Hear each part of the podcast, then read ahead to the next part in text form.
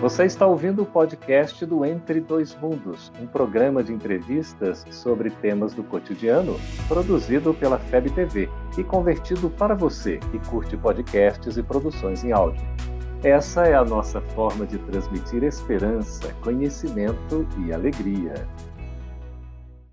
Como o Espiritismo nos ajuda a entender o mundo de hoje?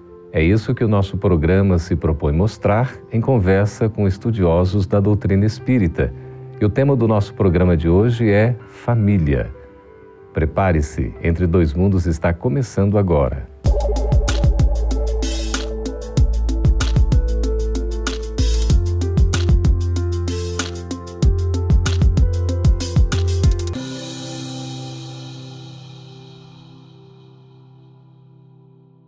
No lar, junto ao seio da família, o homem tem as primeiras oportunidades da vida.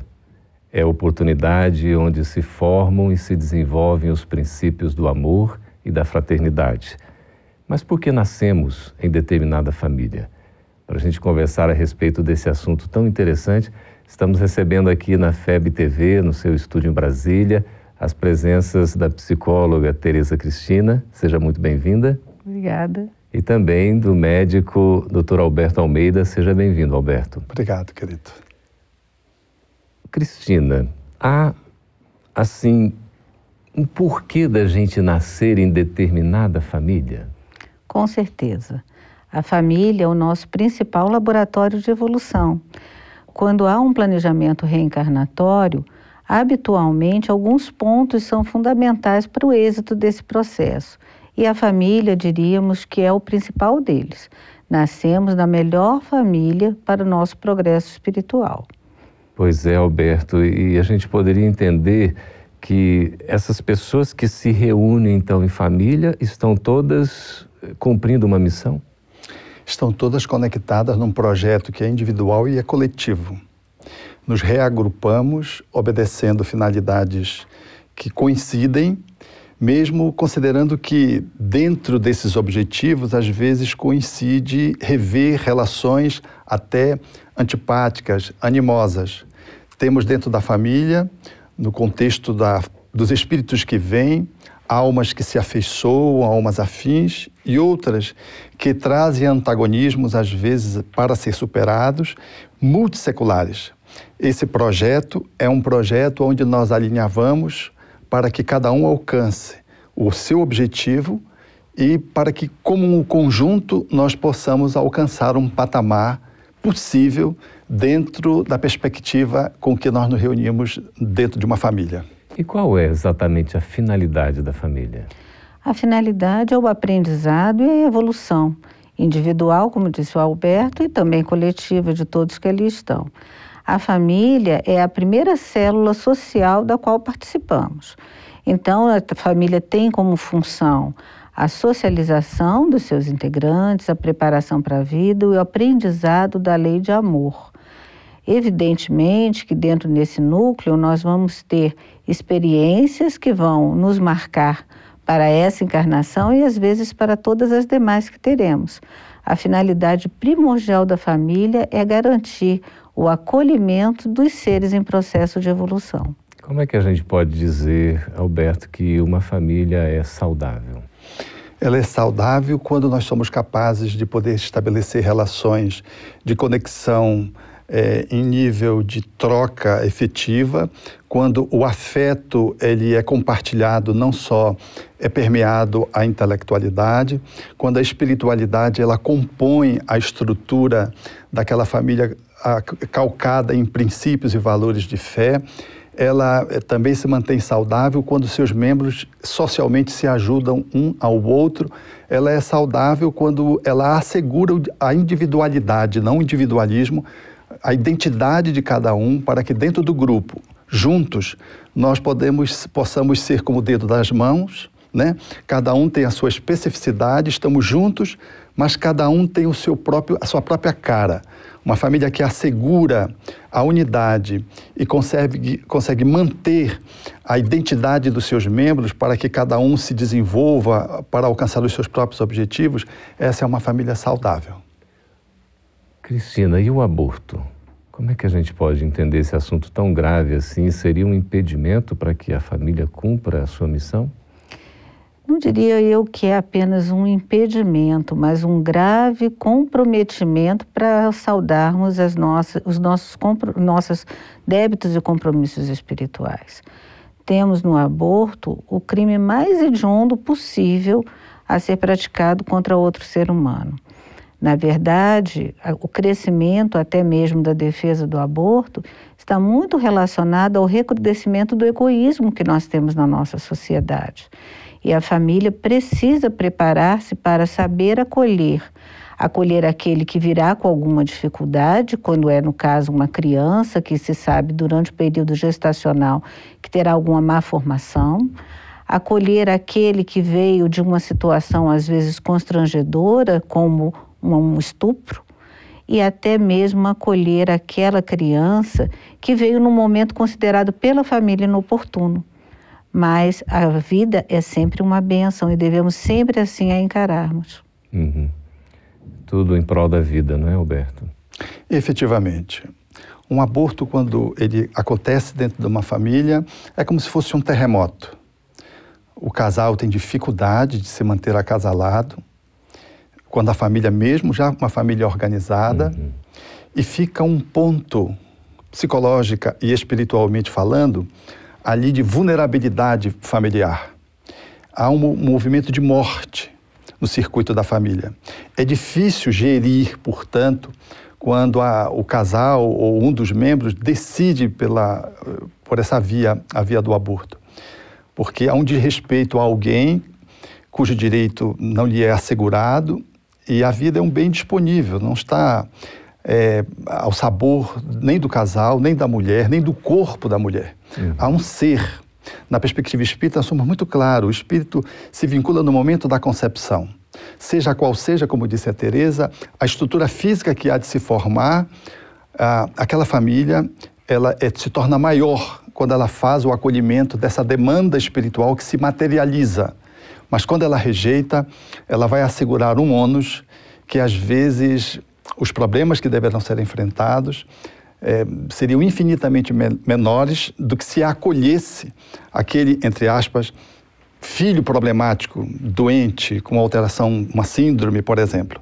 Então, ah, nós precisamos hoje falar da vida em todos os seus níveis, a partir da concepção. O respeito à criança que está a partir da concepção e o respeito ao idoso sem antecipar o momento de morte através da eutanásia. Cristina, tendo acontecido por iniciativa de um dos cônjuges ou dos dois, se há algum arrependimento, o que fazer? É, isso daí vai ter que ser depois restaurado o equilíbrio que foi rompido por essa decisão, às vezes até mesmo unilateral mas os dois irão, os responsáveis, né, vamos dizer, terão que estar reajustando o seu equilíbrio perante a lei divina. Muitas vezes o espírito que foi abortado consegue desvencilhar-se daquele núcleo familiar e buscar outros, mas em muitas situações vemos processos obsessivos dolorosos envolvendo a mãe principalmente e os demais participantes daquele processo que foi tão é, danoso ao processo de evolução espiritual de todos os envolvidos. Uhum. Estamos conversando com Alberto Almeida, com Tereza Cristina, a respeito desse tema família, tão atual, tão importante e necessário. Se você estiver gostando aí do nosso programa, pode acessar o canal Gotas de Luz, pode fazer também as suas perguntas a respeito dos temas que nós veiculamos aqui no Entre Dois Mundos. A gente vai para um breve intervalo e daqui a pouco voltamos com a resposta sobre como o, a reencarnação pode fortalecer os laços de família. Até daqui a pouquinho. Estamos de volta com Entre Dois Mundos e deixamos aí uma pergunta no, la, no ar sobre como é que a reencarnação pode fortalecer os laços de família. Alberto, a gente tem esses retornos, né? O espírito volta ao novo corpo, mas há um esquecimento. Como é que a gente vai comprovar que de fato a família está fortalecendo a reencarnação, o nosso retorno está fortalecendo os laços de família? A gente não se esquece de tudo, não perde os vínculos? Como é que é isso? É, Allan Kardec propôs isso com muita sabedoria. E os espíritos disseram a ele que o espírito, quando renasce, ao esquecer, é mais senhor de si. Nós não renascemos uma folha em branco, nós trazemos tendências, pulsões, inclinações, aptidões inatas. A palavra inata já configura isso. E ao nos reencontrarmos dentro da família, nós trazemos isso na forma de aversões e simpatias. Porque se não tivéssemos o velamento do esquecimento, nos propiciando, portanto, recomeçar uma jornada, um novo ciclo, nós odiaríamos a quem a gente já estaria odiando e a quem a gente amasse a gente estabeleceria fixações. Então a reencarnação ela possibilita o amortecimento de fixações amorosas, apegos, e, e, e relativiza o ódio, trazendo apenas para uma aversão. Então é possível a família se reconstituir, nós realinharmos determinados sentimentos e emoções e recondicionarmos um novo modelo de relacionamento na superação de conflitos ou na consolidação de afetos. Cristina, o conceito assim de família consanguínea para nós é, é mais fácil né, de entender, mas existe família espiritual? Com toda certeza, as nossas afinidades não se encontram apenas na nossa família biológica. Reencontramos espíritos com os quais temos afinidades em diversos contextos, até porque precisamos ampliar essa nossa visão de família o exercício começa no seio do lar, mas ele se expande para outros ciclos também que temos. Então, às vezes, um grupo de espíritos afins assume missões complementares, formando outros núcleos familiares, ou mesmo escolhendo reencarnar no núcleo familiar para auxiliá-lo. E essas, esses espíritos se reencontram em relações sociais, de amizade, mas também podemos dizer que as afinidades espirituais transcendem esse conceito tão limitado da consanguinidade. Uhum. Então temos que estar alertas para isso também. Então, o fato da gente se esquecer do passado, de outras vivências, né, outras existências físicas, outras encarnações, é uma maneira de fortalecer os laços dessa família espiritual, Alberto? E de ampliarmos. Uhum. Porque senão nós ficamos egoístas, achamos que a nossa família está circunscrita por paredes ou delimitada por parentela. No mundo hoje tão diversificado, onde há perseguição aos diferentes, aos negros, aos indígenas, aos, a, a, considerar os aspectos étnicos ou religiosos, onde há tantos muros construídos, a reencarnação, ela mostra que eu como judeu posso reencarnar como palestino e vice-versa, eu como negro posso reencarnar como branco e vice-versa, rompendo, portanto, limitações que às vezes nos encastela, nos encastela dentro de processos egóicos, egoísticos, e nos distancia da construção de uma sociedade mais fraterna, mais justa, mais igual, mais solidária. Então, a reencarnação, ela dá um outro conceito para a família, sem negar a consanguinidade, mas propondo, suscitando uma ultrapassagem, uma transcendência, para que possamos ir para o além do amor de família, o amor de nação, para o amor à humanidade. Nós somos uhum. todos irmãos. Pai nosso, somos todos irmãos. E vivemos nessa família. Estamos precisando amar um pouco mais uns aos outros, não?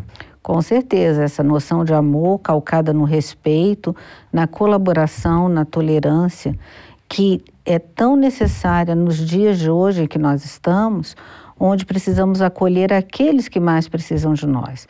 Então é importante que as famílias também trabalhem os seus participantes para vivenciarem essas noções de respeito, solidariedade, tolerância dentro e fora do lar. Porque na família, como nos dizem os espíritos, está o nosso primeiro exercício da lei de sociedade, para a qual temos todos que caminhar, buscando o amor universal a que o Alberto acabou de se referir. E a gente pode dizer, então, que a família propriamente é um exercício para esse amor universal. Sim, e, nós, e é por isso que a gente se agrupa em família. Porque nós aprendemos a compartilhar no mesmo quarto, dividir as mesmas, os mesmos espaços, é, a criança com a outra, nesse subsistema dentro da família fraternal, que nós aprendemos a solidariedade, o respeito. É que a gente dá um soco no outro e o pai vem, vai ensinando justiça, respeito corpóreo. A gente não se machuca tão gravemente quando a gente é pequeno. Então, é nesse processo da interação familiar, quando somos crianças, é que nós vamos aprendendo ah, os requisitos fundamentais da cidadania futura. Então, essa relação intrafamiliar esse conjunto dessa micro-sociedade, ela nos ambienta para que mais tarde a gente faça a exportação dos caracteres que estão sendo ali determinados pelo processo educativo. Mas, Alberto e Cristina, por que, que existe ainda tantos conflitos familiares? Porque nós ainda vivemos um processo de involução ainda em relação ao que vamos, ao que vamos ser. Estamos ainda num processo de transição de um mundo de expiação e provas, onde as famílias se reúnem bem mais por compromissos do que simplesmente por afinidades positivas. Então, isso é natural que ainda aconteça dentro do nosso contexto. Mas é importante também que a gente destaque a questão do egoísmo e do individualismo que está sendo hoje muito propagado, uhum. como se em muitos momentos fosse incompatível o sucesso, o crescimento profissional e pessoal com o núcleo familiar. Vemos algumas ameaças em relação a isso quando as pessoas discutem que a maternidade e a paternidade podem atrapalhar um sucesso profissional uhum. e mesmo a propagação, em muitos casos, para as vivências só pelo prazer. Então, os casais se unem apenas para compartilhar aspectos positivos. E a vida familiar não é só composta disso, uhum. é também composta por dificuldades. À luz do Espiritismo, Alberto, o que pode ser feito dentro da família para que se tenha um equilíbrio maior, né, um entendimento na convivência, enfim, a família cumpra efetivamente a sua finalidade? Eu penso que a amorosidade é o pano de fundo que dá sustentação a que as relações possam se tornar é, cada vez melhores as diferenças, os conflitos, os antagonismos, as contradições, elas não são más em si mesmas. A forma como se olha e o propósito que se estabelece na ressignificação das relações é que faz com que a família possa estabelecer um novo design, um novo contorno, uma nova movimentação. Todavia, a amorosidade, a família é um núcleo fundamentalmente ele opera a amorosidade. Se a amorosidade não comparece, nós vamos ter uma família disfuncional. Mas se a, amorosidade ela está presente, nós vamos ter elemento, vamos ter substrato, vamos ter combustível para fazer uma longa caminhada de superação e uma longa caminhada para replicar essa família, porque cada membro que vai eh, se emancipando, ele vai replicando a família de origem, porque é inevitável que façamos isso. Então, a amorosidade, eu penso que hoje, na contraposição do egoísmo, ela é a pedra de toque que deve dar um novo contorno na conformação da família. nós estamos conversando com Alberto Almeida, com a Tereza Cristina, a respeito desse assunto tão importante que é a família. Envie suas perguntas, sugestões. Se estiver gostando do programa, também assista pelo canal Gotas de Luz. Nós vamos para um breve intervalo e voltamos já com as perguntas dos espectadores. Até daqui a pouquinho. Estamos de volta para responder as suas perguntas. Se você tiver interesse, pode escrever por e-mail que está no, no nosso vídeo. A sua participação é muito valiosa. Cristina Rodrigo Oliveira, de Brasília, pergunta o seguinte: Eu pedi para nascer na família em que estou? Bom, essa questão do pedir vai depender muito da nossa possibilidade de fazermos as nossas escolhas mas eu diria que você está naquela família com a qual você tem melhores condições de evoluir. Tenha você pedido conscientemente ou de maneira indireta pelas suas atitudes em encarnações anteriores.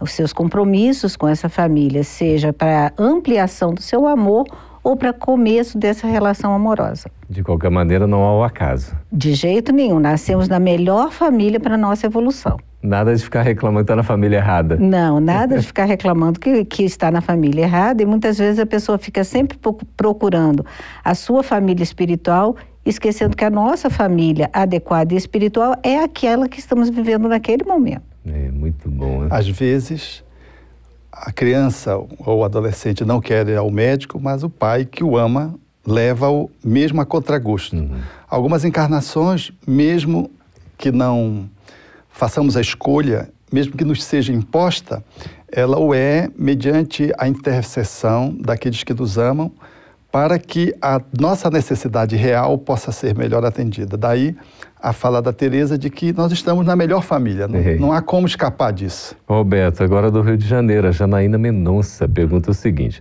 Não converso há anos com minha irmã.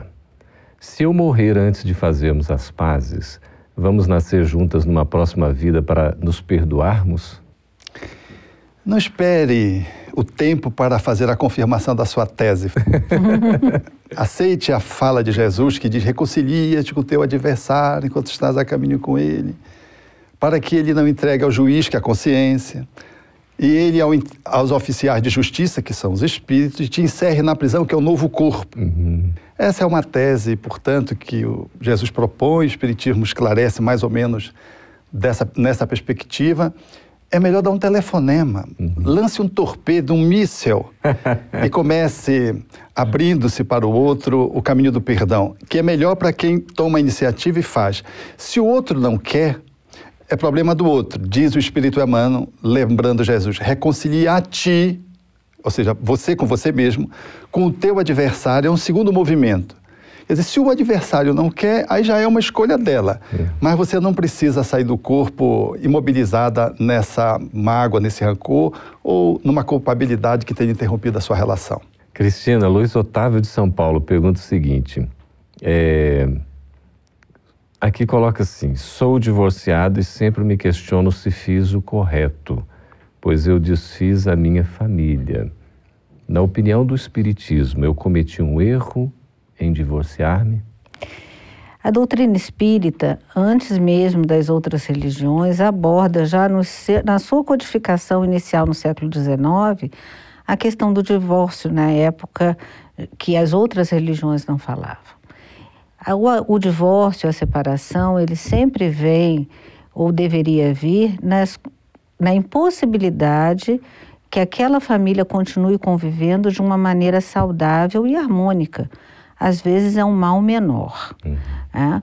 Se já houve a separação, não precisa haver o rompimento da questão da responsabilidade, da, até mesmo da amorosidade. Houve o rompimento da conjugalidade. Eu não estou vivendo mais conjugalmente com aquela pessoa, mas eu posso desenvolver ainda uma relação de apoio, uma relação de amizade, de consideração, e isso daí vai estar preservando a responsabilidade do, do casal, às vezes em relação aos filhos, a continuidade de uma conversa. Então, isso que é importante. E evitarmos trabalhar com essa ideia da culpa, já que a, a decisão já foi tomada. Uhum. Mas é importante trabalhá-la de uma maneira saudável e harmoniosa.